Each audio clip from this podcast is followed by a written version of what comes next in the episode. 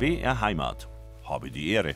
Mit Bettina Arne. Ich grüße Sie ganz herzlich und ein herzliches Willkommen auch unserem heutigen Studiogast, Markus Wasmeier. Markus, schön, dass du bei uns bist. Ja, Vielen Dank, danke, dass du den Weg kann. vom schönen Schliersee Genau, zu uns auf dich Ehre. genommen hast. Wir machen heute zusammen einen akustischen Rundgang durch dein Freilichtmuseum am Schliersee. Wenn du jetzt nicht bei uns wärst, wo wärst du denn da? Ja, daheim, im Dorf. Daheim im Dorf. ja, nein, nein, das ist jetzt viel zum Tor. Und, und Eben.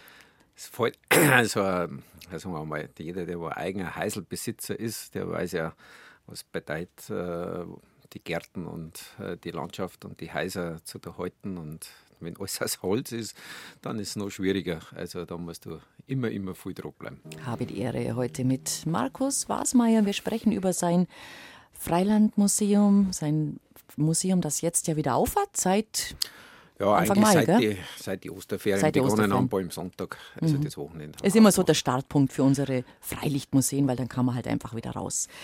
Wie bist denn du in dieser ländlichen Welt damals aufgewachsen als Bur, als Kind? Was hast denn du erlebt von all dem, was man bei dir jetzt wirklich nur sehen kann und bewundern kann? Also was die Landwirtschaft anbelangt, äh, da war ich, also da sind wir gar nicht so aufgewachsen. Mein Vater ist zwar gebürtiger Straubinger und sein Vater war ein Gutsverwalter von, äh, von einem Bauernhof.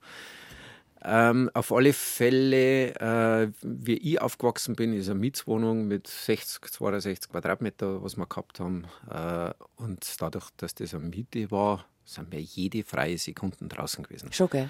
Ich habe Gott sei Dank einen ganz großen Garten gehabt. Als Kind kommt er dann noch viel größer vor, als wenn du als Erwachsener vorbeigehst und schaust das Grundstück wieder an. Aber es war für mich eigentlich und für meine Eltern jede Sekunde draußen. Äh, ich habe die Neugier immer gekriegt von meinen Eltern, was ist denn eigentlich hinter dem Berg, was, was, äh, was erwartet die, wenn du den Graben dahinter gehst. Und somit war ich also in der ganzen Gegend äh, auf Erkundung. Manchmal auch allein, da wenn ich ein bisschen älter war. Aber meine Mutter und mein Vater waren da extrem. Also das haben wir keine freie Sekunden eigentlich im Haus gewesen. Gab es denn Kontakte so zum, zur, zur bäuerlichen Landwirtschaft und Kultur? Nein, eigentlich zur Natur natürlich Ja, ja, schon, durch ja. Mhm. meine ganzen Ausflüge, aber zum Bäuerlichen eigentlich weniger. Eigentlich, man muss sich ja vorstellen, ich bin aufgewachsen wie der Meister Eder mit dem Pumuckl, bloß bin ich praktisch in einer Malerwerkstatt aufgewachsen. Mhm. Mein Vater war ein normaler Maler und der hat sich dann halt durch sein Können und, und, und durch seine Aufträge halt zum, zum guten Kirchenmaler und Restaurator entwickelt. Und das war schon immer meine Welt. Also ich bin von der Schule heimgekommen oder vom Kindergarten heimgekommen und war eigentlich in der Malerwerkstatt und habe alle Farbtöpfe und Pinseln in die Hand gedruckt gekriegt und das war halt genauso meine Welt. Und wie dann die Freilichtmuseen so aufgemacht haben, so Glenleiten zum Beispiel in die 60er Jahre, das war dann unser, ja, mehrmals im Sommer, wo wir das am Besuch abgestattet haben. Das hat meinen Eltern gut gefallen, ich habe auch einen Spaß dran gehabt. Und irgendwann hat mein Vater mal diesen ja, Gedanken gehabt, ich möchte auch mal so eine kleine Sache haben. Ach, Eine ganz eine kleine Sache. Und dann irgendwann, und das war genau wie ich elf Jahre alt war, also 74, war dann so ein Hof in der Nähe von, von Schliersee, also ein Haus zusammen, äh, war so ein kleines Häusl gestanden und dann haben wir zusammen, mein Vater, ich natürlich mit elf Jahren, habe ich dann zeichnen dürfen und nummerieren dürfen, haben wir so einen alten, ja, ganz ein kleines Häusl praktisch abgetragen. Wie man es im Musealen halt macht. Wir haben aber keine Ahnung gehabt, nur Ja, eben. handwerkliches Ja. Geschick. Und der Vater hat mir da relativ viel Freiheiten gegeben und ich habe da die Pläne gezeichnet und das, das hat er da so, so mitgetragen und das hat mir Feier gefangen einfach. Das war so wie Kinder äh, Lego spielen, das habe ich einmal gern gemacht, so war es halt jetzt ein bisschen mit Gräser nicht drin.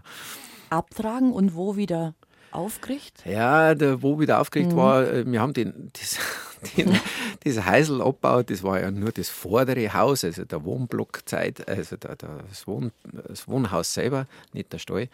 Und meine Mutter hat damals gesagt, äh, ich glaube, das hat 5000 Mark gekostet, äh, das Holz. Und dann hat es gemeint, ein teures Brennholz hat er da gekauft. und auf alle Fälle haben wir ja noch gar keinen Grund gehabt. Und dann äh, war aber zur damaligen Zeit was so, dass du, wenn du ein denkmalgeschütztes Haus abdruckst, dass du auf einen Nichtbaugrund im, in der Ortsnähe oder im Ort praktisch dann aufbauen hast dürfen. Und das war das Einzige, was ich mein Vater als Handwerker praktisch das leisten hat können. Und wie ich dann in die Lehre gegangen bin, also ich habe da äh, relativ kurzes Schulzeit gehabt, also neun Jahre halt mhm. studiert und da wollte ich gleich äh, Schreiner machen, aber der hat mir wieder nicht freigegeben zum Skifahren. Darum bin ich auch in, im Malerhandwerk äh, mhm. eingestiegen. Und äh, somit äh, habe ich beides machen können, Skifahren und äh, meinen Beruf.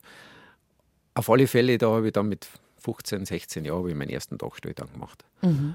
Aber ich habe keine Ahnung gehabt. Ich bin halt früh in die Museen gefahren, habe geschaut, äh, wie es wirklich so ist und habe viel Bücher gelesen und habe das autodidaktisch praktisch dann mhm. gelernt. Und da war eigentlich der Virus, der war da drin.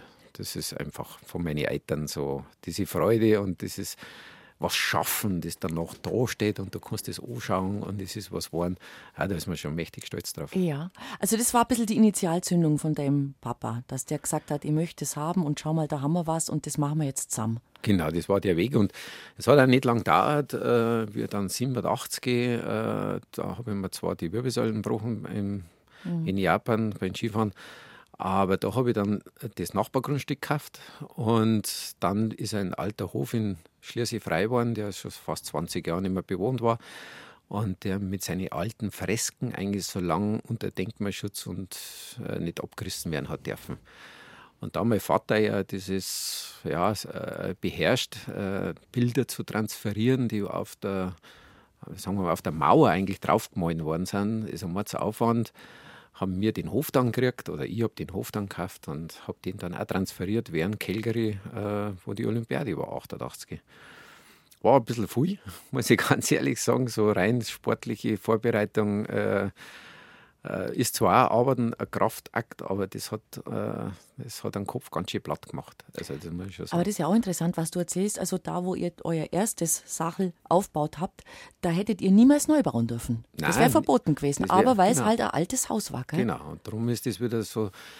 Natürlich mit, mit Auflagen, aber wobei die Auflagen, die habe ich extremer gemacht. Ich habe die Fenster wieder kleiner gemacht, wie es waren, also so wie es original waren mhm. und so weiter äh, es muss man halt mengen und ich habe kein Problem damit. Und äh, ja, ich habe das Haus mit 22 Jahren habe ich das Haus gebaut und äh, ja, da habe ich ja noch keine Lebenspartnerin gehabt. Hm. Das war ja eine riesen Hitten, das war ein ganz ein großer Bauernhof. Mhm.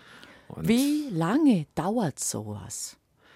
Also jetzt Zwei privat, privat oder museal? Beides. Erst das eine, dann das andere. Also, ja, wenn man, wenn man, also wo, ihr, wo ihr nur allein wart oder mehr oder weniger. Also privat, äh, da wirst du feststellen, nach 30 Jahren noch, dass du mal in einen Raum einiges sagst, Sakrament, da ist ja immer nur diese Glühbirndl mit mhm. Baufassung. Weil du einfach äh, irgendwann einmal gewohnst du drum und dann übersiegst das. In Musealischen muss man sagen, äh, vom, von der Größe her natürlich äh, abhängig, aber unter drei Jahre geht gar nichts bis zu sieben Jahre. Mhm. Also das brauchst du fürs museale Aufbauen. Aber wie geht man denn da vor? Also was muss man sich da vorstellen? Man hat ein Haus. Das Haus steht unter Denkmalschutz, hast gerade erzählt, noch dazu. Das heißt, da darf man also nicht sagen, oh, das war jetzt, da, da war jetzt Holz, da machen wir nachher einen Stein hin. Stück für Stück wird das fotografiert, wird das kartiert. Wie zerlegt man dann? Man darf ja nichts ab abbrechen? Also grundsätzlich hat sich der Denkmalschutz von meinem Beginn, mit, äh, sagen wir mal 97, habe ich meinen Verein gegründet, der gemeinnützig ist und da die Trägerschaft hat für den ganzen Museum. Äh, 99 habe ich dann einen Spatenstich gemacht und acht Jahre gebaut, bevor mhm. ich überhaupt geöffnet habe. Ähm, da war es sehr unterschiedlich. Ich habe auch ein paar Höfe, die sind gar nicht unter Denkmalschutz reingefallen, weil die Bauern sich so gewehrt haben und mehr oder weniger äh, den, den Eintrittsverbot gemacht haben für die alle Denkmalschützer. Also das gibt es auch. Und dann ist der Denkmalschutz selbst jetzt wieder auf einer ganz anderen Schiene. Der würde am liebsten dann eine Glaswand einbauen, wenn also ein Balken irgendwo kaputt gegangen ist. Also ist jetzt nicht meine Philosophie, muss ich mhm. ganz ehrlich sagen. Mhm. Ähm, Aber es ist so, dass du praktisch von der Arbeit, klar, du musst erst einmal den Hof äh, zuerst einmal finden, beziehungsweise entweder äh, ruft das Landratsamt an, die untere Denkmalbehörde, die sagt, kannst du es den übernehmen? Oder ich sehe das, dass das doch schon längst eingefallen ist und da vielleicht das rot-weiß-rote Bantel von Landratsamt schon Einsturzgefahr dort steht. Mhm. Und dann besichtige ich das halt, mache halt mit den Landwirten aus, was, was hat er eigentlich vor.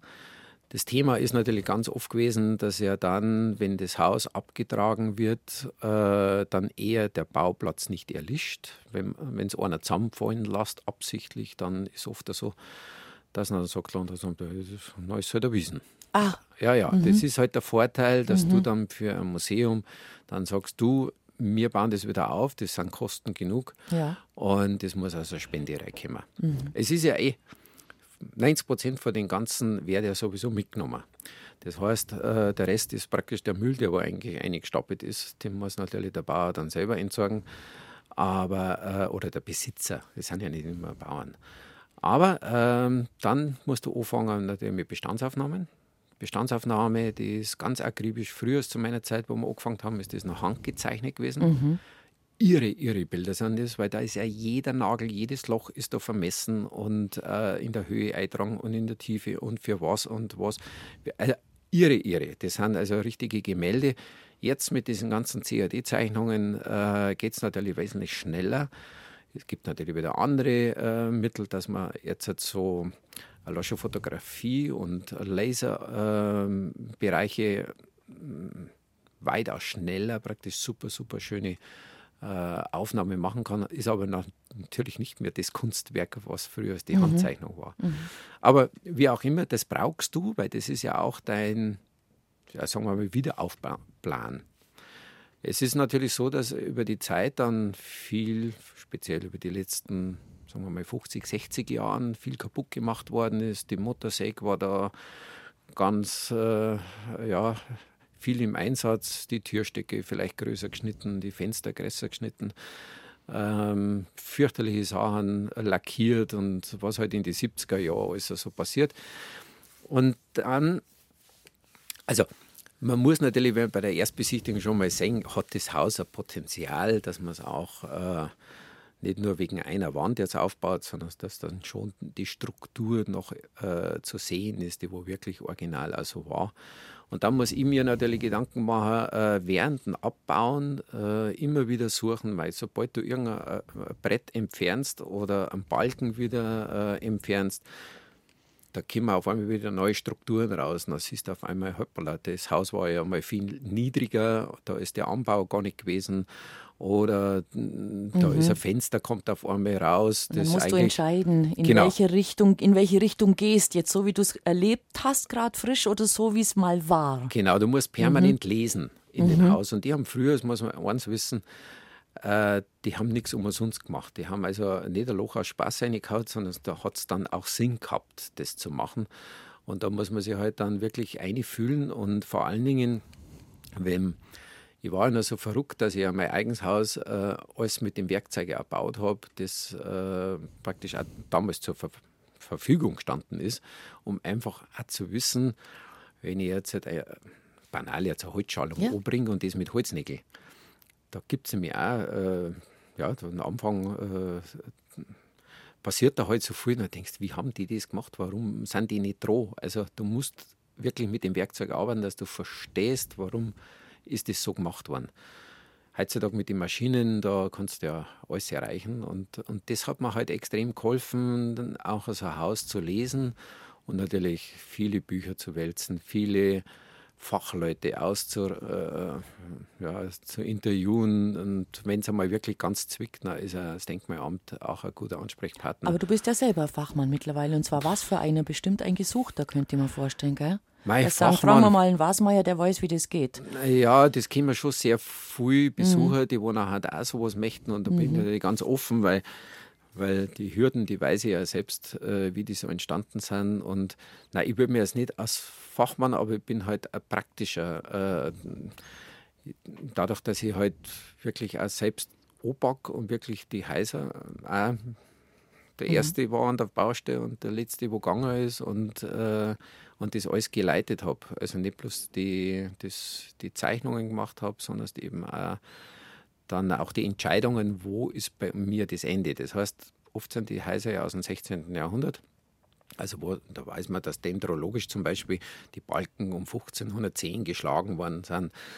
Und äh, dann, dann denkst du, okay, wenn ich das aber mache in der Zeit, dann muss ich ein Drittel von Hof wegschmeißen, weil der einfach viel kleiner war, ab 1700, äh, wo die Leibeigenschaft auch aufgelöst worden ist. Da ist auf einmal dann, ja, sagen wir, der Leibeigene zum Besitz gekommen und dann hat der erweitert. Der hat erweitert, einfach weil er es für sich gemacht hat. Und da ist auch äh, urkundenmäßig, sieht man auch, wie viele Höfe das dann verkauft worden sind und wieder größere gekauft worden sind. Also die sind dann schon wirklich, damals haben die, die entwicklungsmäßig gesagt, du, ich brauche einen größeren Hof, da kann ich mehr erwirtschaften.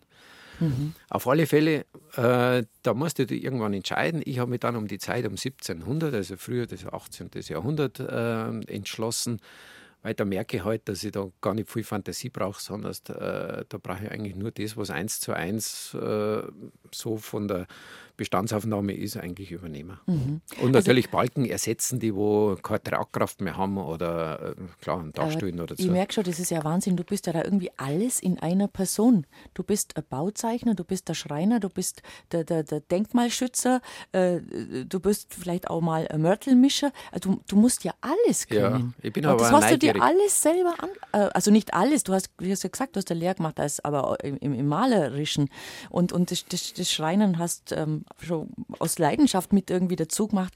Aber das hast du dir alles angeeignet. Ja, Manager muss dann sein. Ja, auch. Und genau. Arbeitgeber. Und Kosten, Kosten im Blick haben. Rechnen Kosten können muss man auch noch. Ja, das, ei, ei. das, das ist viel, ja, mhm. aber diese sechs, sieben äh, Bereiche, die wo ich da äh, immer gehabt habe, jeden Tag und die wechseln ja immer, äh, waren spannend. Ich war einfach immer neugierig auf dessen, was ist. Und wenn ich wo äh, selbst keinen Faden gefunden habe, dann habe ich mir eben Fachleute äh, herangezogen. Da ist zum Beispiel, nähe Augsburg ist das Tierhaupten, das größte bayerische Bauarchiv. Und da habe ich zum Beispiel bei den Bruchsteinmauern, äh, da habe ich das meiste Problem gehabt, äh, weil es hat erst einmal gar keinen Handwerker mehr gegeben, Maurer, der mit einem Naturstein arbeiten will. Irgendwann einmal sind diese Originalmauern halt da rumgelegen und die Brennnesseln sind schon rausgewachsen und das Geld ist jetzt auch mal leer gewesen. da muss ich das Geld eintreiben und noch schauen, wie man die Mauer aufzubauen. Jetzt wir. Und da war aber dann so, dass äh, da mir wirklich diese Fachpersonen äh, da geholfen haben und das war so spannend, weil die wissen ja dann genau, was braucht man. Da ist ja kein Zement nicht drin, da ist ja ein reiner Keuch. Märtel und, und äh, da haben wir lang gesucht, da sind wir erst in Schleswig-Holstein oben, sind wir auf einen, auf einen Keuch gekommen, der so ein bisschen hm, verunreinigt ist und das war genau das, was die früher gehabt haben, mhm. der natürlich dann über die Jahre erst seine Festigkeit kriegt. Und dann halt eine Bruchsteinmauer, ein Sandstall ist in dem Fall, äh, da praktisch eine Trockenmauer zu machen, der eigentlich nur gefüllt ist mit dem Mörtel. Und da haben wir halt dann angefangen und äh, zuerst mit den Zimmerleitern und Schreiner halt und alle miteinander haben wir halt dann angefangen und irgendwann sind wir halt da gar nicht vorwärts gekommen. Und dann haben wir einen Bruchstein, Bruchsteinmauerkurs gemacht. Da haben wir dann ein so Bruchsteinmauerkurs? Ja, genau. Spannend, da haben ja. wir dann wirklich einen gehabt. Aus dem Garmischer Raum äh, ist da einer gekommen, der nichts anderes da macht als wir Bruchsteiner. Der hat dann das mitgeleitet mit diesem Professor. Und das war mega spannend habe ich sogar noch Kursgebühren gekriegt. Mhm. Das war das Beste. Da habe ich mich gefreut und auf alle Fälle ab dem Zeitpunkt habe ich dann gewusst, um was geht und mhm. äh, habe dann Wege gefunden, praktisch den Hof aufzubauen.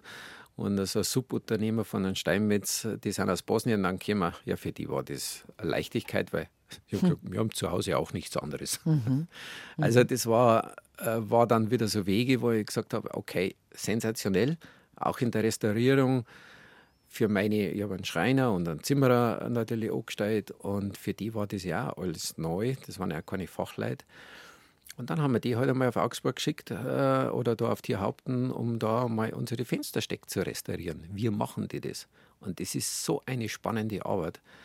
Das ist wirklich faszinierend, was die mit Barockfenstern noch machen. Und also das kannst für das Geld eigentlich gar nicht neu machen. Da ist echt oft das Geschicktere, du restaurierst das so.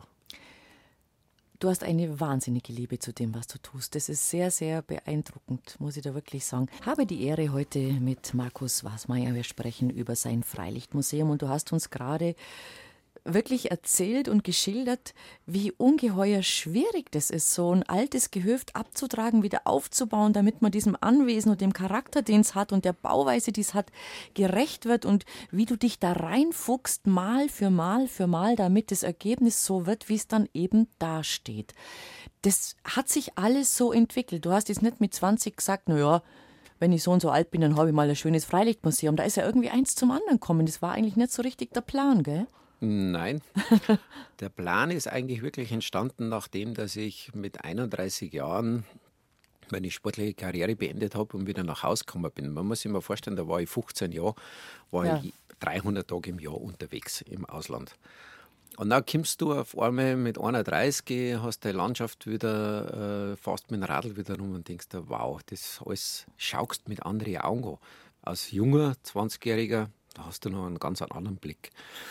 Auf alle Fälle, und da sind mir halt ein paar Häuser aufgefallen, die halt alle vor dem Verfall waren. Und eigentlich durch die Freude am Handwerk selber, mhm. das Arbeiten, das hat mir so Spaß gemacht und macht mir auch immer noch Spaß. Äh, da wollte ich einfach die Häuser da halten, weil man denkt habe, Mensch, das sind die letzten Denkmäler aus unserer Region und die wollte ich einfach retten. Äh, sind ja ganz früh auf kleinen Leuten gekommen, die äh, aus unserer Region waren, die aber nicht mehr aufgebaut werden, weil man damals auch viele Fehler gemacht hat. Man hat es mit Xylomon eingedrängt mhm. und äh, damit eigentlich den größten Fehler gemacht, aber das hat man halt damals auch nicht anders gewusst.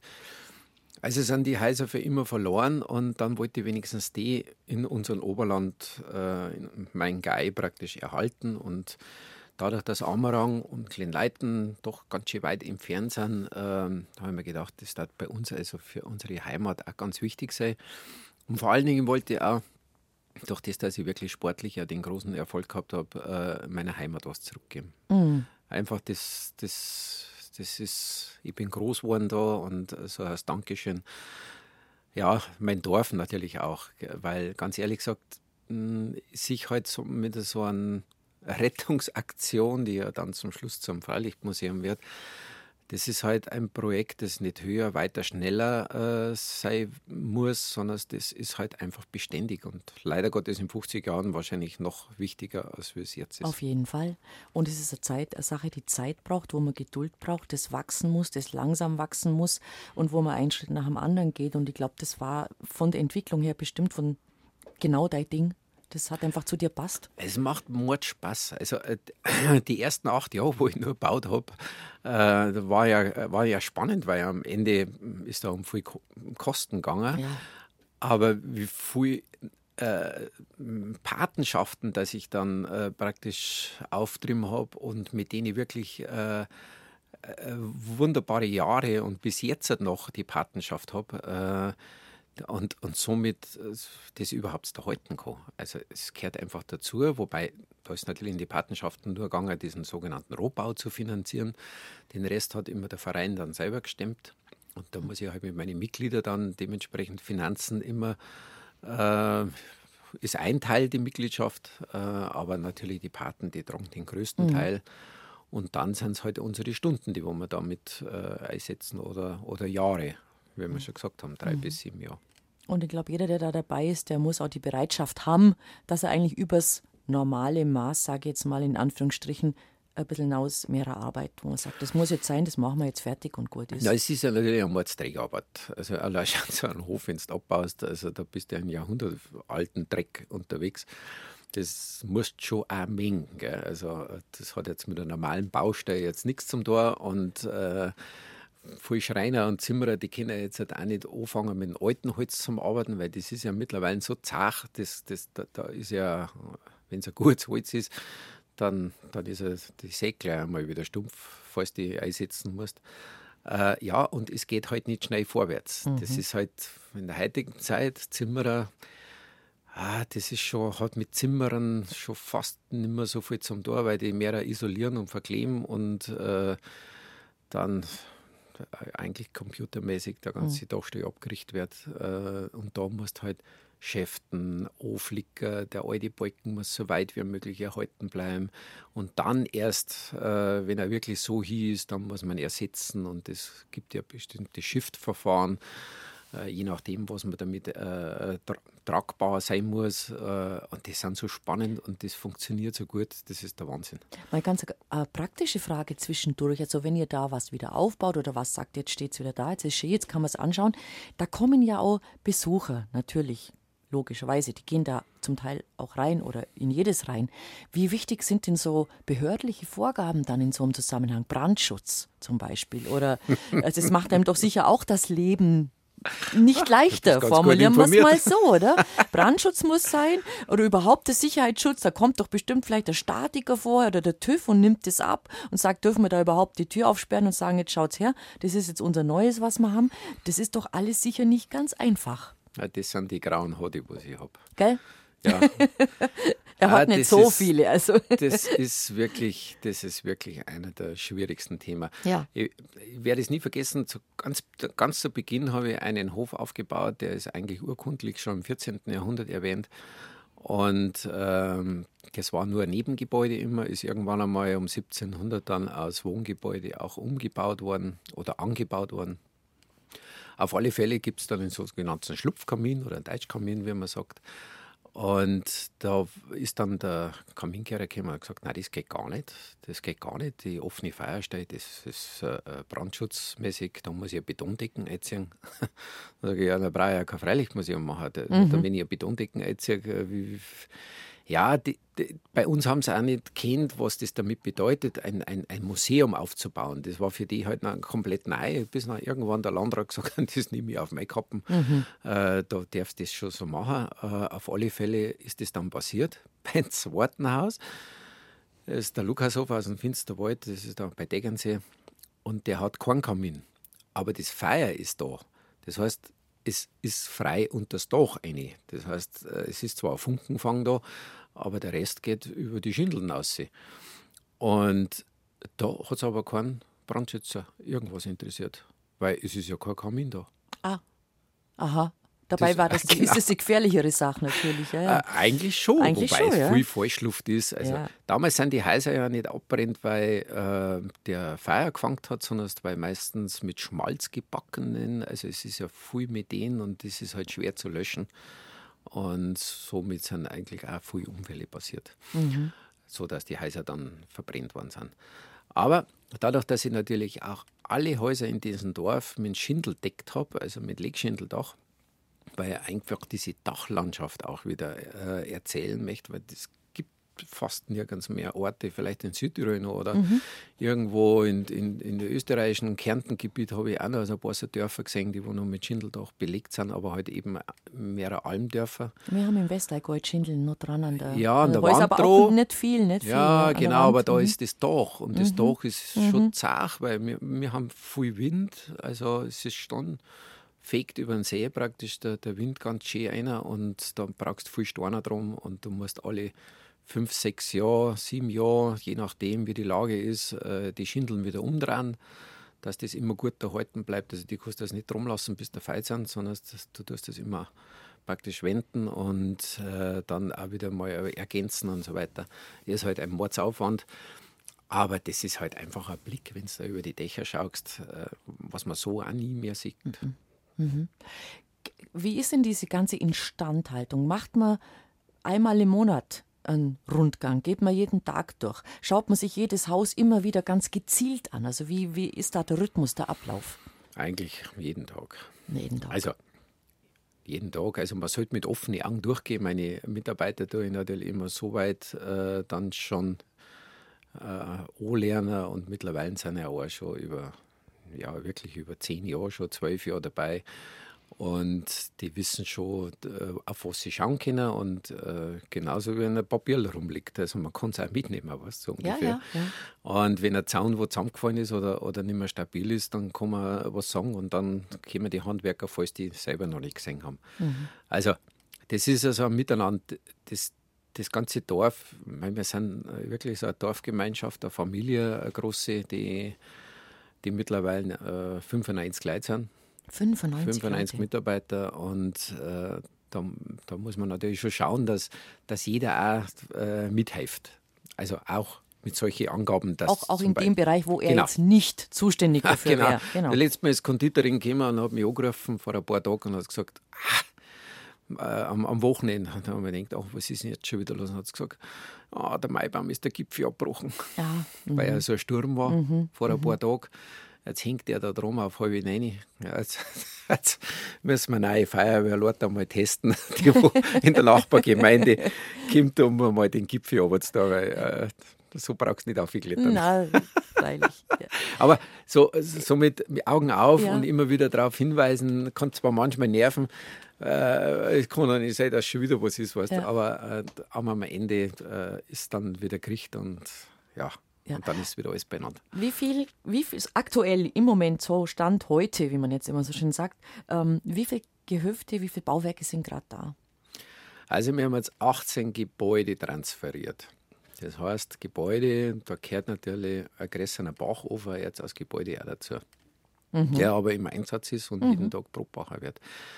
Ähm, es, es sind ein paar andere noch geplant, also es werden es ist ja die, die, die Fläche, ich will es ja nicht äh, mega voll bauen. Das ist äh, das Dorf selbst an sich ist eigentlich schon fast so, so jetzt erhalten. Weil man hat ja im Betrieb äh, ganz viel, man hat ja auch Ausstellungen, die wo man zum Teil baut und, und die dann vielleicht bloß ein Jahr da sind oder zwei Jahre und dann werden sie wieder ergänzt mit einer anderen Ausstellung. Und äh, jetzt ist ganz neu die Winterstuben, die, die wir aus dem Tegernseer da ja aus der Selbach gelaufen haben. Das ist wieder eine große Bereicherung. Und jetzt kommt noch so ein Hirterheisel, dann eine Mühle, die dort noch ansteht. Oh, die ja, haben wir auch schon länger. Mhm. Die haben wir schon länger rumliegen. Mhm. Äh, und dann halt ja, so, so Kleindinge, die wo aber dann das Ganze ergänzen. Weil, die es schön stimmig machen. Mhm. Genau, weil wir haben ja auch äh, Viecher, ich habe Kier, ich habe Schaf, ich habe Gossen, ich habe äh, die ganze Geflügelzeug, äh, die müssen ja auch betreut werden und und die brauchen auch einen Platz, so wie es halt auch früher war. Also, mhm. Und äh, ja, und das Gelände muss ja auch beweidet werden. Also. Auf jeden Fall. Also die Arbeit geht nicht aus, das merke ich schon, gell? Und die Pläne auch nicht eigentlich. Nein, die Pläne gehen nicht aus. Äh, es ist halt schön, wenn du weißt, äh, einer von deinen Söhnen, der hat Bock drauf und, und hat gesagt, hey, du brauchst bestimmt einen Nachfolger. ja, das ist ja. Äh, nicht unwichtig. Ich habe mir mal geschworen, dass ich mit so spätestens bis, wenn ich 55 bin, dann möchte ich unbedingt einen Nachfolger aufbauen bis ich nachher in fünf Jahren vielleicht oder sechs mhm. Jahren äh, dann sage, du, jetzt mache ich nur noch die Schiene mhm. und die Arbeit kannst jetzt du machen. Ähm, das war so mein Plan und dass das so aufgegangen ist, dass da einer ja. äh, Lust drauf hat und eigentlich jetzt alle meine drei Buben äh, gern da sind und, und da mithelfen, tagkräftig, jeder auf seine Art. Das ist halt Ski ja. muss ich ganz ehrlich sagen. Ja. Das hat eigentlich die Corona-Zeit äh, mir die Augen geöffnet, weil wir im Prinzip ja eingespart waren, mehr oder weniger mhm. wie alle anderen. Und haben dafür die Zeit genutzt, da im Museum alle Reparaturen oder neue Dinge zu machen, die wo man ewig ausgeschoben hat. Und dann haben wir das miteinander gemacht. Die Familie hat praktisch dann gearbeitet mhm. darum. Also da war auf einmal die Zeit. Ja, und das Miteinander, da hast du ja. gemerkt, mhm. wie das gut funktioniert und, und, und und das hat uns extrem zusammengeschweißt. Ja. Das ist schön. Ja. ja. Was ist denn dein Lieblingsplatzerl? Gibt es eins, wo du sagst, also wenn ich einen Platz habe, wo ich sage, da setze ich mich jetzt hin und da schaue ich mal eine Viertelstunde und dann mache ich wieder weiter. Wo gehst du denn da hin? Ich muss ganz ehrlich sagen, ich, da ich ja so ich fotografiere auch gern und diese Details und, und diese äh, Durchblicke, die wo man auch haben kann. Manchmal, wenn ich wieder einen Hof wo hingestellt habe, dann habe ich mir gedacht, ach, schade eigentlich, weil er sehe ich das nicht mehr. Das hat auch so schön ausgeschaut. Gell? Aber natürlich wächst das dann, es sollte ja auch ein bisschen wachsen immer und da, dieser Durchblick immer unterschiedliche Details wieder, äh, auch wenn man verbaut und, und das sind so die Momente, die mir so Spaß machen. Also da gibt es eigentlich keinen wirklichen Blick, weil es gibt, egal wo du dich bewegst, kannst du schöne äh, schöne Momente auffangen. Sei es allein schon die Gärten. Also die Gärten sind immer Wahnsinn bei uns. Also meine Gärtnerin, die hat da nicht bloß einen grünen Daumen, sondern die sind ja gleich mehrere. Und, äh, und das sind halt so auch immer jedes Jahr anders. Und darum ist es so schön, dass, dass das immer wieder so entsteht und immer wieder anders ist. Und dann ist auch der Himmel immer wieder anders. Darum bin ich froh, wenn ich in einer, in einer wir sagen mal, Gegend leben, der es vier Jahreszeiten gibt, wo die unterschiedlichen äh, äh, Zeiten da sind, wo äh, Wetterwechsel da ist, wo einfach, ja, das macht es einfach lebendig. Und darum ist das immer wieder spannend. Und verrückterweise ist es wirklich so, dadurch, dass du als Besucher ja, da rein spazierst. Also du musst vom Auto raus, von dem Stress, was du auf der Straße hast, dann gehst du zu Fuß und dann bist du nach fünf Minuten bist in so einem Kessel drin, wo du auf einmal kein Auto und nichts mehr hörst. Und dieses Eintauchen in diese, ja, sagen wir mal, mit allen fünf Sinnen, weil dadurch, dass du kein Auto mehr hörst, außer es fliegt jetzt gerade ein Hubschrauber drüber, das ist das Einzige, was stören kann. Und die Hähne, die durch die Füße laufen oder, oder äh, die, die Gens schreien oder die, einfach Momente passieren, die, wo du nicht erwartest. Reicht ja manchmal schon, dass man die Vögel hört. Ja, und, und, und das ist der Wahnsinn. Du hast die Berg äh, vor dir, du sitzt da in dem Biergarten und kannst da die Seele baumen lassen. Es gibt ganz viele, die wo wirklich äh, fast jeden Tag kommen. Ach was. Ja, also Ältere, ja, spazieren gehen die quasi. einfach die gesagt gehen, haben, aha. du, ich wäre Mitglied und da, bin ich, da kann ich da jetzt mal reingehen und genießen diese Zeit und hocken sie einmal da hin, einmal da hin, einmal da hin und dann gehen sie wieder. Äh, ja, verrückterweise auch natürlich die ganzen Kinder, die kommen, die wollen wir ja extrem fördern, ja, die Kinder, weil sie ja auch bis inklusive 15. Lebensjahr Eintritt frei haben. Ähm, da läuft keiner mit dem Handy umeinander. Das ist, das freut mich dann immer, weil das ist so, man meint immer, dass die alle schon äh, keine Augen mehr offen haben für gewisse Dinge und, und das immer so visual sehen muss. Aber im Gegenteil, es ist, ist Gott sei Dank alles noch erhalten. Also man kann es schon auch drücken. Du hast gesagt, 95 Leute mittlerweile. Also es sind viele Handwerker da. Dann hast du gesagt, Konditorin. Ja, also wir haben eine eine Bäckerei. Ja, drin. mhm. Wir haben wirklich von Mittwoch bis Sonntag jeden Tag Brot backen. Im Brotbackofen. Im Brotbackofen alten, der da aussteht, der früher mal in jedem Dorf so der Mittelpunkt war, gell? weil wir da hatten zusammen angeschwört. Genau, wir haben zwei Bauhofer. Äh, einer ist ein ganz Mhm. kleiner äh, bei einem Hof dort. Und wie gesagt, der Gressene, der ist, äh, steht eigentlich mitten im Dorf. Äh, Schon ein bisschen abseits von die Häuser. Und äh, da, das ist der Wahnsinn. Der, ein Brot halt mit der Hand gemacht, nicht mit Maschinen, sondern alles mit einem Sauerteig. Äh, die, der, der lebt für, wir sagen immer, der freilaufende Bäcker ist es. Und äh, der hat da eine totale freie Hand und mit denen einen Backkurs zu machen, Kinder am Backkurs, Erwachsene, äh, Brot backen und dann warten, bis das Brot da eingeschossen wird. Das ist Riechen, das ist äh, das frische Brot und zuschauen, wie es rauskommt wieder Da aus ein bisschen Ofen. Butter drauf, da brauchst du nichts mehr. Ja, ja, da manche, die haben dann, äh, egal ob Finchgall oder Brot oder was, bis an der Kasse wieder unten rausgehen, dann haben sie das Brot schon wieder gegessen. Ja, klar.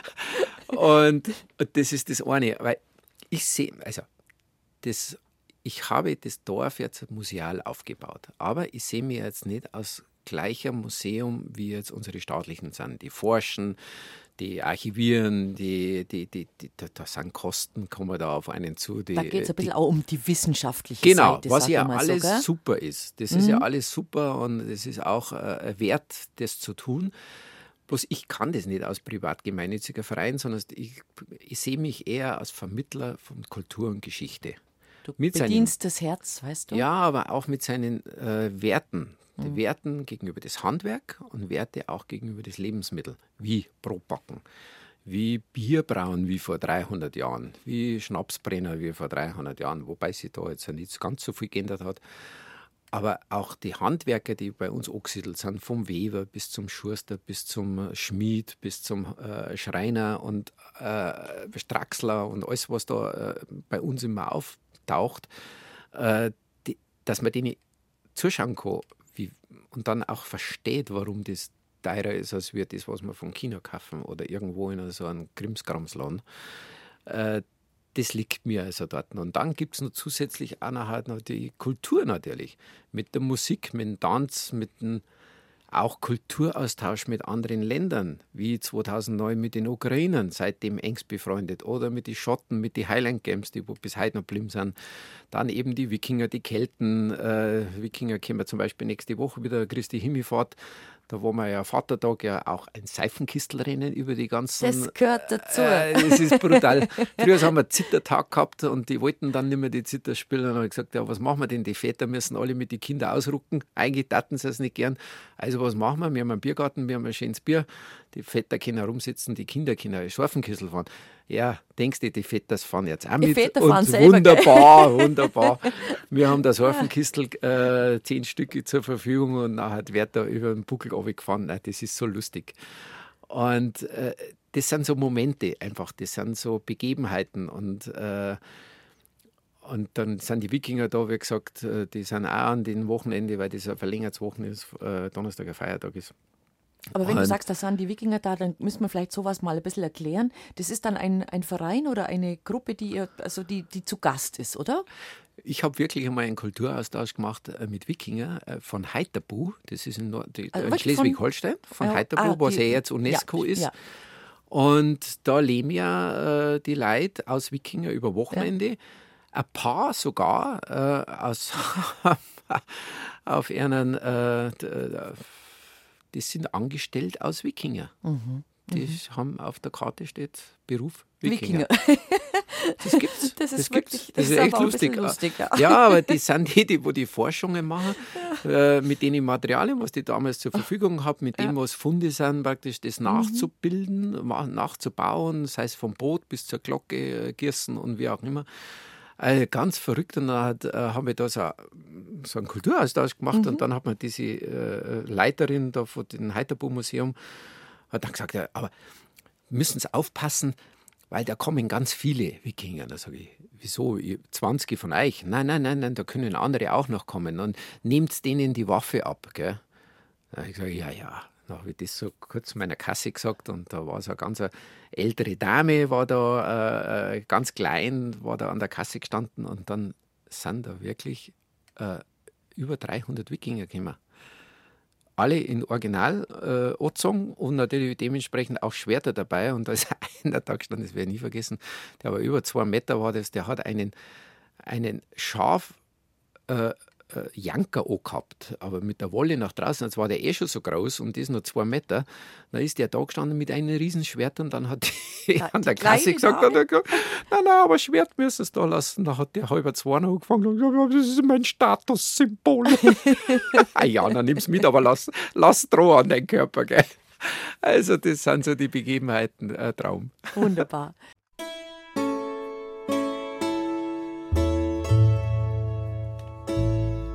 BR Heimat. Habe die Ehre.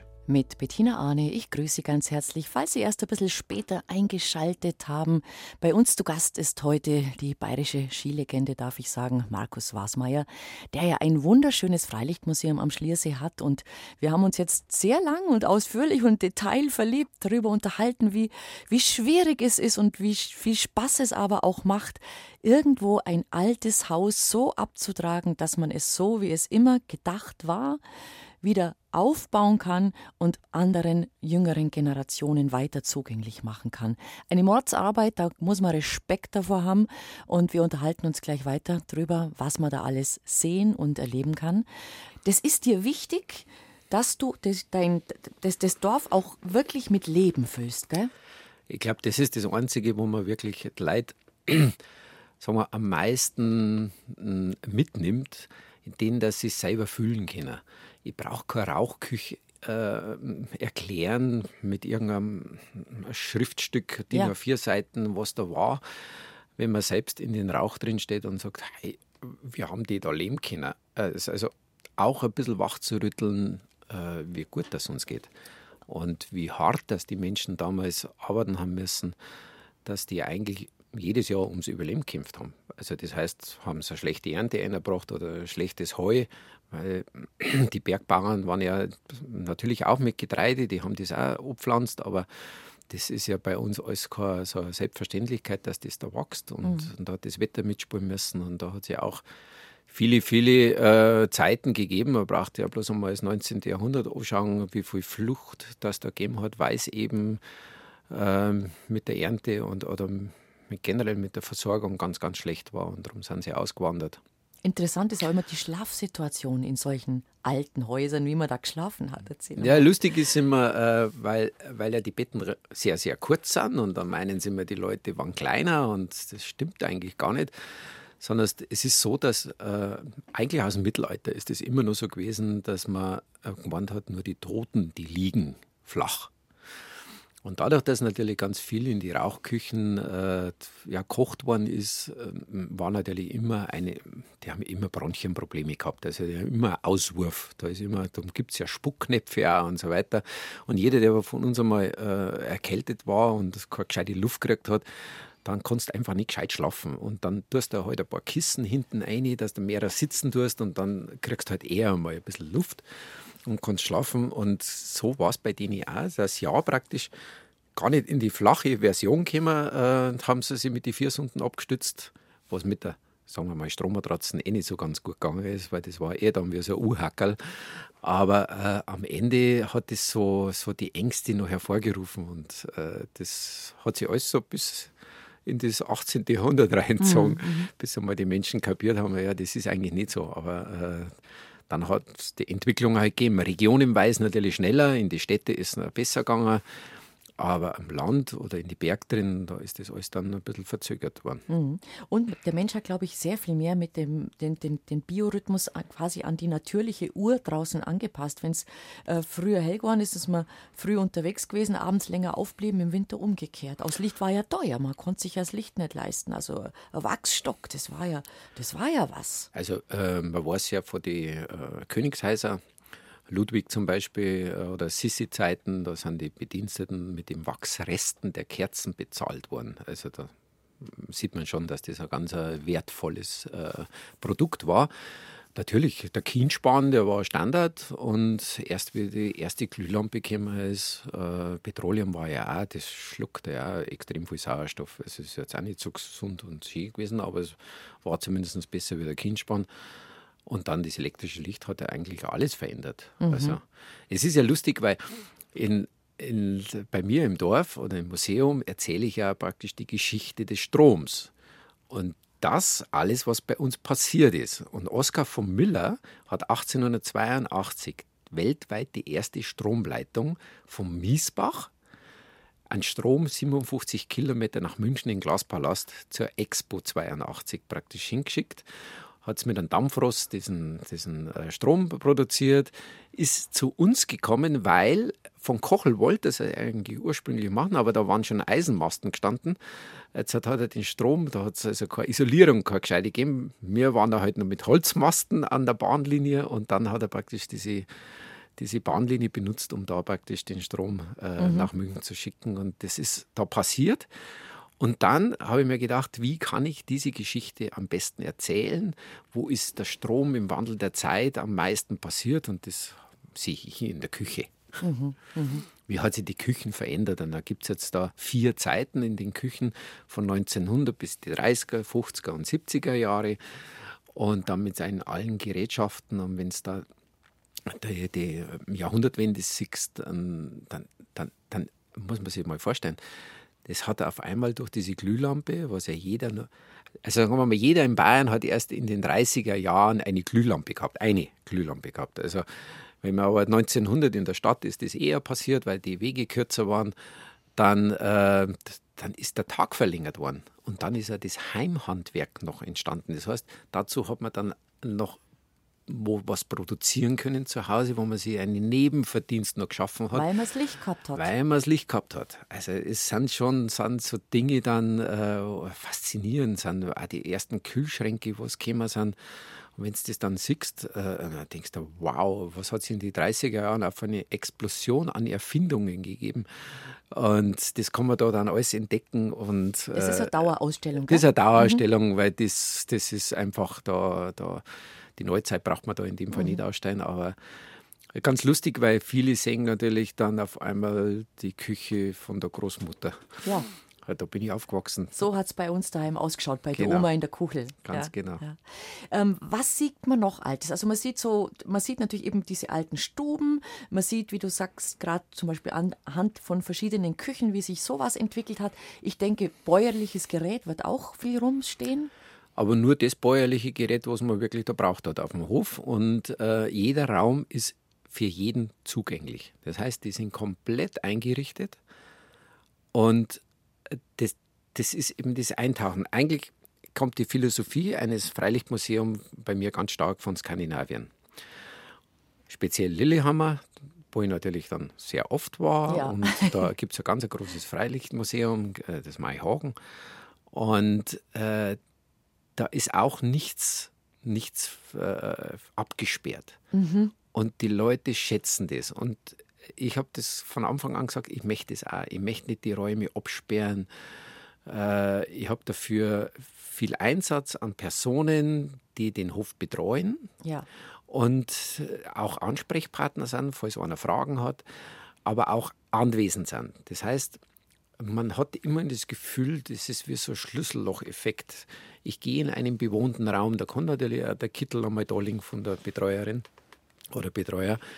Und äh, man, man geht also nicht in einen, verlassenen Raum rein, der, der kein Raumgefühl hat. Oder du stehst nicht an der Tür, weil, weil halt, du darfst nur zur Tür rein und in den Raum nicht. Genau, Mhm. genau. Oder es steht da bitte nicht berühren oder, oder, oder und lauter Zettelwirtschaften sind um und um und wie auch immer. Das Einzige, was wir haben, ist ein, ist ein Audioguide, der praktisch nicht jetzt eine Erzählung ist, das ist aus dem so und so vierten Jahrhundert oder das ist das und das und das, sondern da geht es eigentlich um das Leben. Das Leben der Menschen damals in dieser Stube oder in diesem Dorf, das ist wie ein Hörbuch ist das.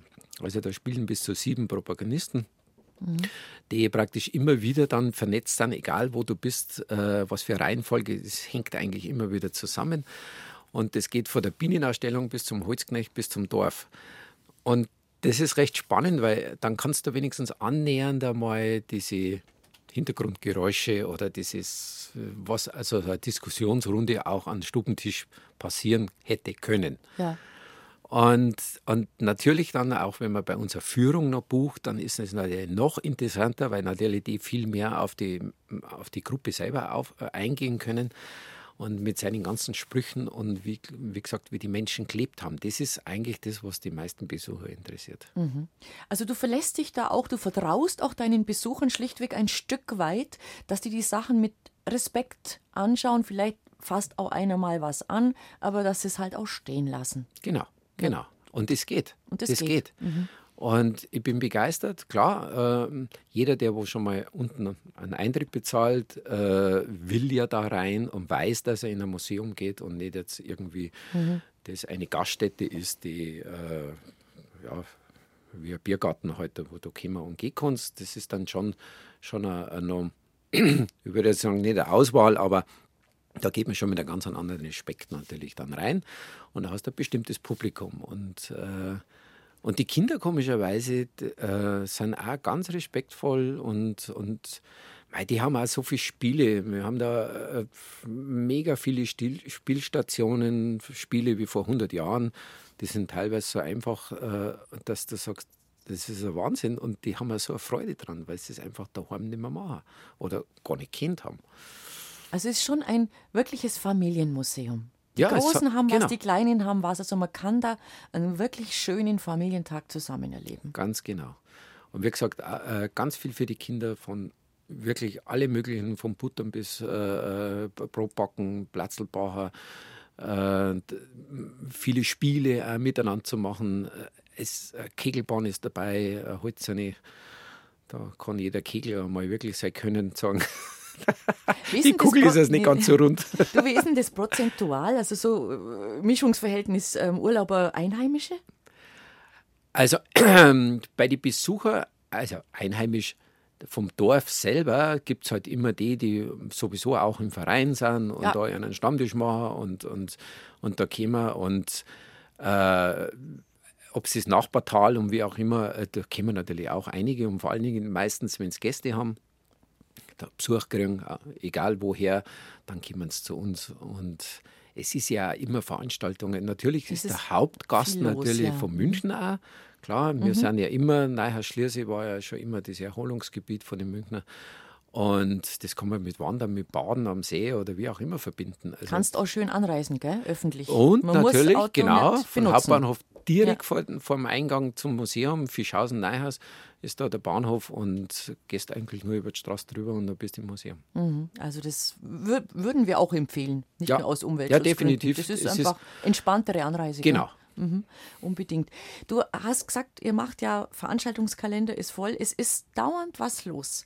Und auch das muss euch wichtig sein, dass immer wieder äh, Aktion stattfindet, äh, irgendwas Besonderes da ist. Jetzt haben wir Muttertag zum Beispiel, dann kommt der Vatertag, wo Seifenkistenrennen ist. Das ist euch auch wichtig, dass ihr sagt, ja, wir sind schön, so wie wir dastehen, nur für uns, aber wir bieten euch auch immer wieder was an.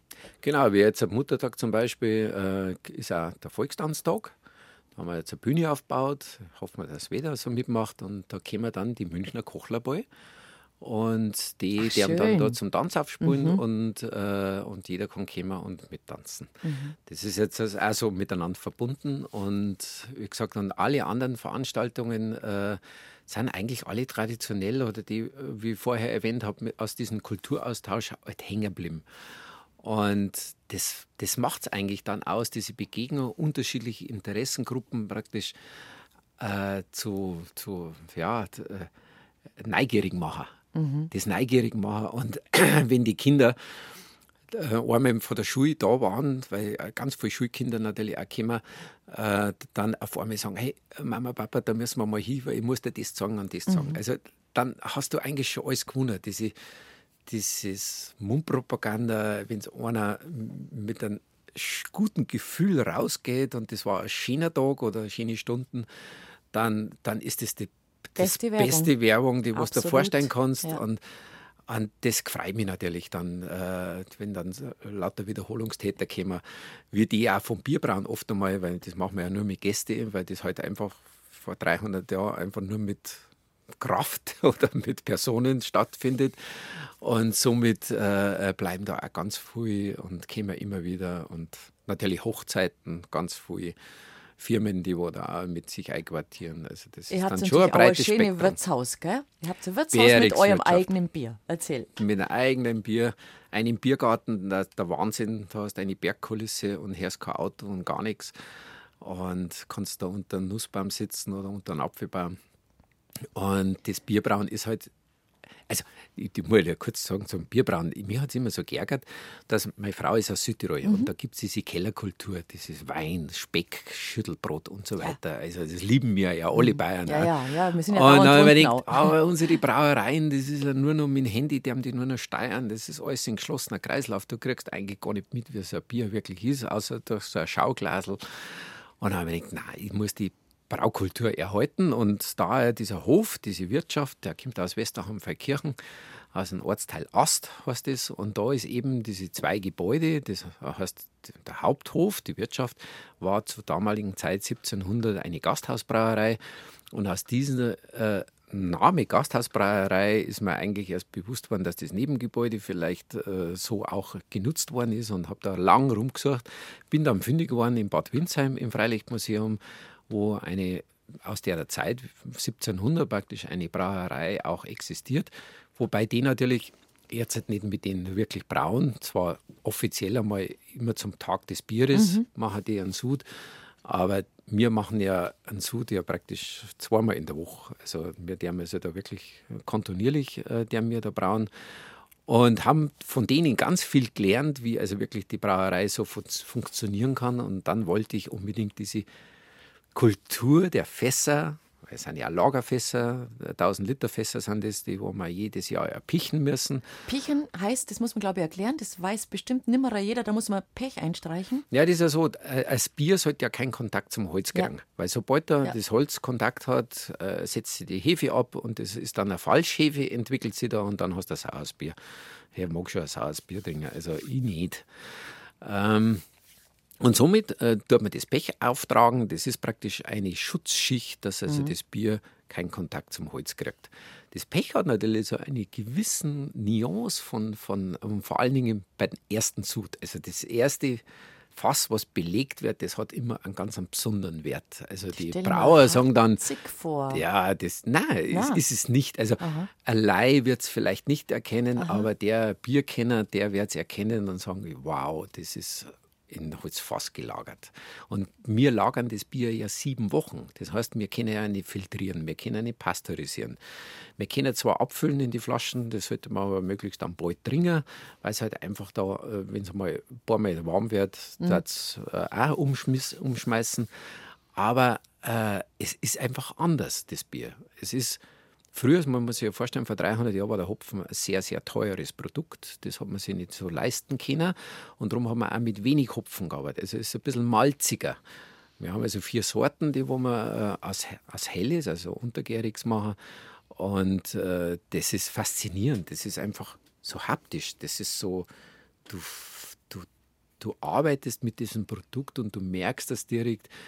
Du bräuchtest gar keine Temperaturansage, äh, weil ab 70 Grad fängt auf einmal deine Harfe, mit dem, was du ja immer umrührst, zweieinhalb Stunden, äh, auf einmal zum Kleben anfängt, weil der Zucker halt sich löst und äh, dann weißt du eigentlich, jetzt habe ich 70 Grad. Also d- das ist der, der Zeitpunkt und bei 75 hörst du auf und dann gibt es Leitern und so weiter. Und das halt da so haptisch mitzukriegen, ist eigentlich schon eine ganz besondere Und ihr habt Geschichte. euer selber backenes Brot dabei und was gibt es zum Essen? Ah, ja, nur regionale Sachen. Natürlich ist der Schweinsbraten immer der, an dem wo man sich wahrscheinlich daheim am wenigsten macht. Geniale Küche. Also ich bin wirklich stolz auf meine Mannschaft, was die da so äh, rüberbringt. Und das immer saisonal. Also jeder, Ja. was halt die Ja. Zeit so mitbringt. So Aber wie bringst du denn die Küche. Leute am Abend raus? Weil ich stell mir vor, Schwierig. du sitzt da, ja, gell, gell? Weil du sitzt da, wie gesagt, schöner Bergblick, das Bier schmeckt, der Braten schmeckt, das Brot schmeckt, alles ist schön. Und dann kommt jemand und sagt, wir schließen jetzt dann Ja, leider. manchmal ist schon. schwer, oder? Im Sommer echt Ja. schwer, weil äh, das- halt dann so Mhm. teilweise bis 9 Uhr die Sonne noch dahin scheint Mhm. und äh, das ist dann lang, aber natürlich am Wochenende.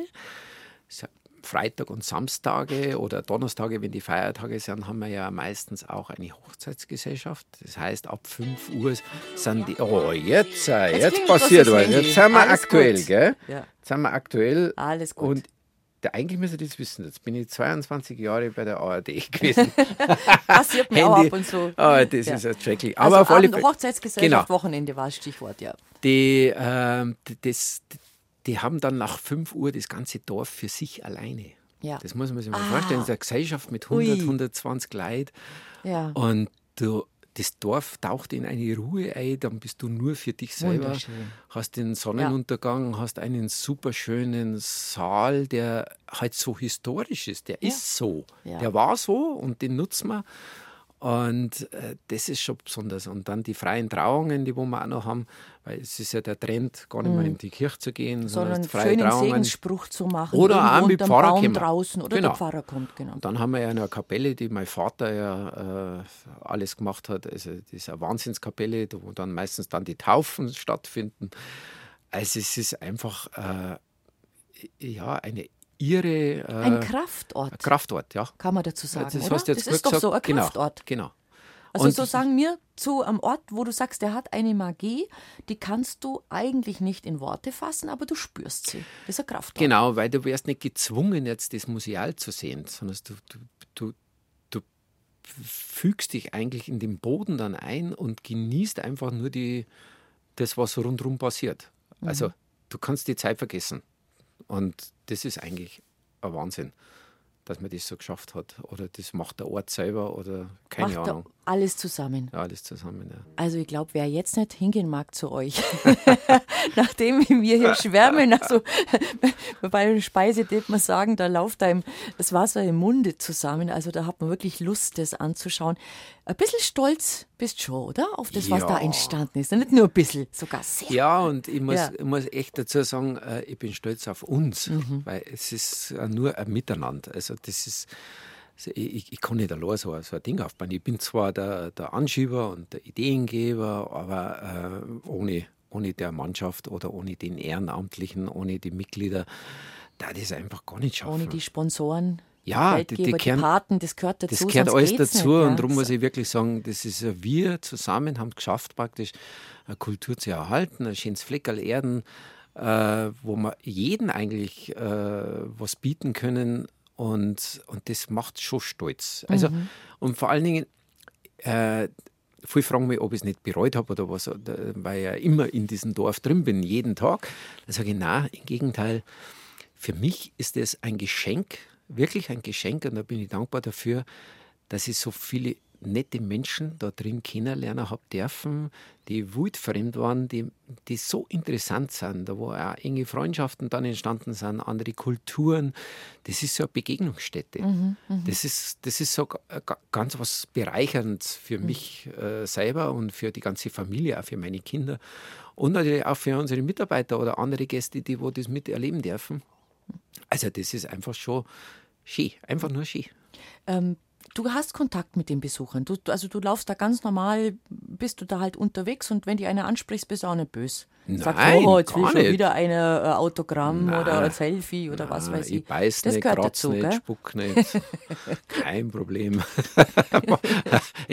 also wenn es mir zu viel wird, dann hätte ich einen Hinterausgang. Nein, nein, nein, so. Dann kannst du mal ein bisschen verabsentieren. ja, ja. Genau. Ja, ja. Na, weil das, glaube ich, ist schon was, was Leute dann einfach auch vielleicht lieben, schlechterdings. Wenn sie sagen, ah, guck, da war sie, da kommt er, hallo. Und das kann ich mir so richtig ja, vorstellen. Lustig, lustig ist, dass dann äh, viele sagen, na, sie hätte jetzt gar nicht da erwartet. Sag ich, Entschuldigung, Sie kommen in mein Haustier gerade rein. Nein, äh, überhaupt äh, gar kein Problem. Mhm. Also, Was macht sie im Winter? Ja, es ist offen bis äh, Mitte November oder Anfang November, gell? Ja, ja, genau. Wir haben äh, November Leherz ist meistens der letzte Tag. Mhm. Dann haben wir aber noch unseren Weihnachtsmarkt oder ah. beziehungsweise Dorfoffen, zwei mhm. Wochenende. Auch ganz schön, weil meistens bei uns auch richtig winterlich schon. Und dann sind halt nur Kosten. Aber natürlich, Ende des mm, Saison ist immer Anfang der Saison. Man muss sich vorbereiten auf die andere Zeit. Wobei wir haben auch im Februar viele Hochzeiten. Mhm. Wir haben Firmen, die kommen. Äh, wir können auch übernachten lassen für kleine Gruppen, äh, wenn eine Firma sich also wo einquartiert. Also es gibt schon ein paar äh, Dinge, die wo wir jetzt versuchen über das ganze Jahr auch ja, meine dass man Mitarbeiter. einfach das ganze Jahr ein bisschen ja, Geld reinkommt, weil das ist schon, glaube ich, immer bitter, wenn so, so ein, ein Barz von da bis da und dann muss man genau. wieder sich strecken. Genau, sich strecken ja. und, äh, und da halt jetzt Ideen zu knüpfen und das ist das eben auch mit Firmen zu arbeiten, die auch übernachten wollen, also kleine Gruppen und äh, das ist jetzt so unser nächster Weg. Mhm. Und da stehen auch ein paar Gebäude an, die wo dann dafür auch äh, so, so, weit herkriegen, aber immer historische Gebäude, immer, also nichts Luxus, sondern wirklich eintauchen in die, in die Zeit. Äh, ganz spannend und äh, ja, und das sind die weiteren Wege, die wo man da sagen. Ja, aber ein bisschen ausspannen muss man ja auch, weil so Saison, Saisonbetrieb, ihr habt ja bis auf Montag ist Ruhetag, ansonsten ist sechs Tage die Woche auf und das geht ja Monate durch, bis eigentlich das Museum geschlossen wird. Das zehrt ja schon auch an ja, ja, ja. Das muss man sagen. Ich glaube, am Ende ist man dann schon. Ja, muss man, man schon mal schnaufen. Man also, muss schon unter der ja. Saison ja auch mal freigeben ja. für die Leute. Also das heißt praktisch auch mal Urlaub nehmen. Ja dann geht das schon. Ähm, das muss also schon gut einteilen. Aber das funktioniert jetzt ganz gut. Mhm. Also da sind wir über die letzten Jahre wirklich gewachsen und äh, haben eine Top-Mannschaft beieinander. Also ich komm, bin da mega stolz drauf. Was für Reaktionen hört ihr denn so von euren Besuchern? Was, von was, was gefällt denen am meisten? Wovon sind sie am meisten begeistert? Wofür loben sie am meisten? Also man ist ja eigentlich normalerweise eher gewohnt, dass immer, wenn was nicht so klaffen ist, dass man das als allererst hört, aber äh, Gott sei Dank eher, dass sie sich bedanken, dass es so schön war und so ein nettes Personal haben. Und, und äh, das war einfach ein Traumtag oder Traumstunden. Und, und und sind alle geflasht. Also das gefreut einen natürlich wahnsinnig. Und wenn dann einer eine E-Mail schreibt und, und sagt, dass er da den schönsten Tag seit langem erlebt hat oder den schönsten Geburtstag oder weiß der Teufel was, dann, äh, dann ist das natürlich schon ein, ein super Stolz und das gibt man natürlich gleich seine Mitarbeiter äh, weiter, dass alle zufrieden waren, auch mit der mhm. Küche und, mhm. und mit allen. Also es braucht es nicht viel. Es braucht Freundlichkeit, es braucht einfach äh, Leidenschaft äh, und das bringt das ganze Team mit und jeder hilft da jeden und das merken die Leute. Hast du das Gefühl, manchmal geht der ein oder andere ein bisschen anders raus vom Kopf her, wie er reingegangen ist? Von dem, was er da mit heimnimmt und sagt, ui, guck mal, so war das. Vielleicht Demut ein bisschen, dass wir eigentlich doch alle heutzutage recht komfortabel leben, uns aber oft beklagen, gern beklagen und Mei, pff, klar, das weiß ich jetzt nicht, äh, was am Ende mhm. rauskommt und was hängen bleibt, aber auf alle Fälle, wenn schon mal einer mit einem, mit einem schönen Gefühl rausgeht, dann ist schon was hängen geblieben, weil mhm. äh, ein schöner Tag, den wollen wir doch alle haben. Du hast gesagt, du wolltest gerne deiner Heimat was zurückgeben. Das ist mhm. dir gelungen, offenbar, sehr gut sogar. Und ähm, wie ist die, deine direkte Umgebung, also wirklich deine, deine Nachbarschaft, äh, Schliersee, ja, gehen wir ruhig mal auch in die Politik rein, ein bisschen Landratsamt und so. Die freuen sich schon, oder, dass es euch gibt. Die sind dankbar auch und stolz ein bisschen drauf. Ja, eigentlich sind ja wir ein Landkreismuseum. Ja. Aber eigentlich. Da der, eigentlich sind wir ein Landkreismuseum und so war es auch mit dem damaligen Landrat Norbert Kerkel, der wurde äh, in den 90er Jahren das mit, mit angeschoben hat. Äh, aber natürlich über die Generationen kommen andere äh äh, Politiker und, und die vergessen das dann oft einmal, dass das mhm, wirklich. Dass es so nicht war. Ja, weil es heute halt auch nicht entstanden Ja, weil genau. es nicht zahlen müssen. Darum wissen sie es nicht, dass eigentlich ein Landkreismuseum ist. Ich glaube, wenn ich, wenn ich sage, du, da müsst ihr jetzt einmal mitzahlen, dann hätten sie gleich gespannt, hoppla, oha. Also, wir haben schon gesagt, anreisen kann man zu euch ganz gut öffentlich ähm, mit dem Zug. Ähm, Gibt es Zeiten oder Tage, die du empfiehlst? Sagst du ja, also wenn ihr die Möglichkeit habt, müsst ihr nicht am, Sonntag kommen, dann kommt sie vielleicht einmal am Donnerstag. Gibt es Zeiten, wo es ein bisschen luftiger ist, so ein paar handfeste Tipps, die ich noch gerne hören. Ja, es ist eigentlich, äh, jeden Tag ist was los. Natürlich am mhm. Wochenende sind die großen Veranstaltungen oder äh, man kann sich ja da mal äh, reinschauen im Internet unter wasmeier.de. Da sieht man dann die Veranstaltungen und da kann man natürlich jeder mal sein eigenes Interesse einmal wecken. Oh, das darf mich einmal interessieren, was da also passiert. Und äh, die Menschen, die wo da auch, natürlich, es geht immer um Menschen mit dem Kontakt, um die kennenzulernen oder das Handwerk kennenzulernen. Und darum kann ich da eigentlich fast keinen Tag geben. Also Montage haben wir zwar zu, mhm. aber die Feiertagmontage wie Kirchtag oder mhm. wie 1. Mai und so weiter, die haben wir natürlich offen. Mhm. Und äh, kann ich nur empfehlen, einmal einfach einmal eintauchen und dann wenn man es einmal gesehen hat, dann, dann glaube ich, weiß man, von was man jetzt gekriegt haben. Und wenn man so Kurse machen mag, mag so Brotbackkurs, sowas, logisch, Schnapsbrennen, logisch. anmelden? Anmelden. Aber anmelden, online, genau. oder? Na, online, äh, unter anderem Telefon, natürlich ah, online okay. kann man auch gewisse Karten kaufen und so weiter. Ihr habt eine sehr schöne äh, Website, also da hat, hat man alle Infos gut drauf. Ja, eben. Ja, eben. Und Tageplan, alles da. Findet ja. eigentlich jeder das, was er gern mehr hat. Mhm. Und man kann sich leisten. Es ist nicht so teuer der Eintritt? Ja, da lege ich großen Wert drauf. Und wie gesagt, die Pandemie hat uns eins gelernt, die großen Verlierer waren die Kinder. Darum haben wir Eintritt frei bis inklusive 15. Lebensjahr und das schätzen die Familien extrem. Ja, ein Preis, der wirklich nicht hoch angesetzt ist, der auch die Kosten mitnichten deckt, aber auch das ist euch eben wichtig, dir wichtig, dass du sagst, es ist was, was man sich bitte irgendwie nur leisten können muss. Genau, genau. Ganz wichtig, dass man alle ansprechen kann. Klar, es sind jetzt keine Münchner Preise, Gott sei Dank äh, können wir es bei uns draußen so machen. Weil es ist immer, ähm, als, als Arbeitgeber muss man halt schauen, wie die Kosten immer so sind. Und äh, klar, jetzt haben wir schon eine Zeit, wo natürlich auch wir ein bisschen gestiegen sind aber natürlich viel humaner, als wie es in anderen Gaststätten mhm. Du hast gesagt, jeden Tag bist du da eigentlich unterwegs. Was machst du denn jetzt, wenn du heimfährst? Gehst wieder rein und schaust. Gehe wieder rein, ja, weil jetzt wieder ein paar so kleine Baustellen aufgegangen sind. Und äh, ja, es ist ja ein, ein, Museum, ist ja auch ein modernes Produkt. Das heißt, heute kommt Glasfaser und äh, das wird angeschlossen und natürlich ah. mit der ganzen Digitalisierung ja. und so weiter. Äh, das muss man natürlich mitgehen. Also da schauen wir schon, dass wir so professionell sind, weil wir müssen ja wirtschaftlich arbeiten, sonst darf man uns das gar nicht erhalten können. Du hast uns erzählt, es gibt immer noch ein bisschen was, was wieder auf aufbaut gehört. Es gibt ein paar neue Ideen, wie ihr auch ähm, außerhalb der Saison ein bisschen Geld auch gerieren könnt. Also es ist einiges zu tun und ähm, viel zu tun. Und ich hoffe, du hast noch lange Freude dabei, bevor es dann deinen Buben übergibst. ja, die Gespanne das gar nicht, die sind dabei schon. die sind schon mit drin, ohne dass der Vater ach, hat sie schon eingefangen. Ach, das gell? kannst du eigentlich du machen. Ah, ja, ja, ja, mache ich schon. Und, und schon läuft's.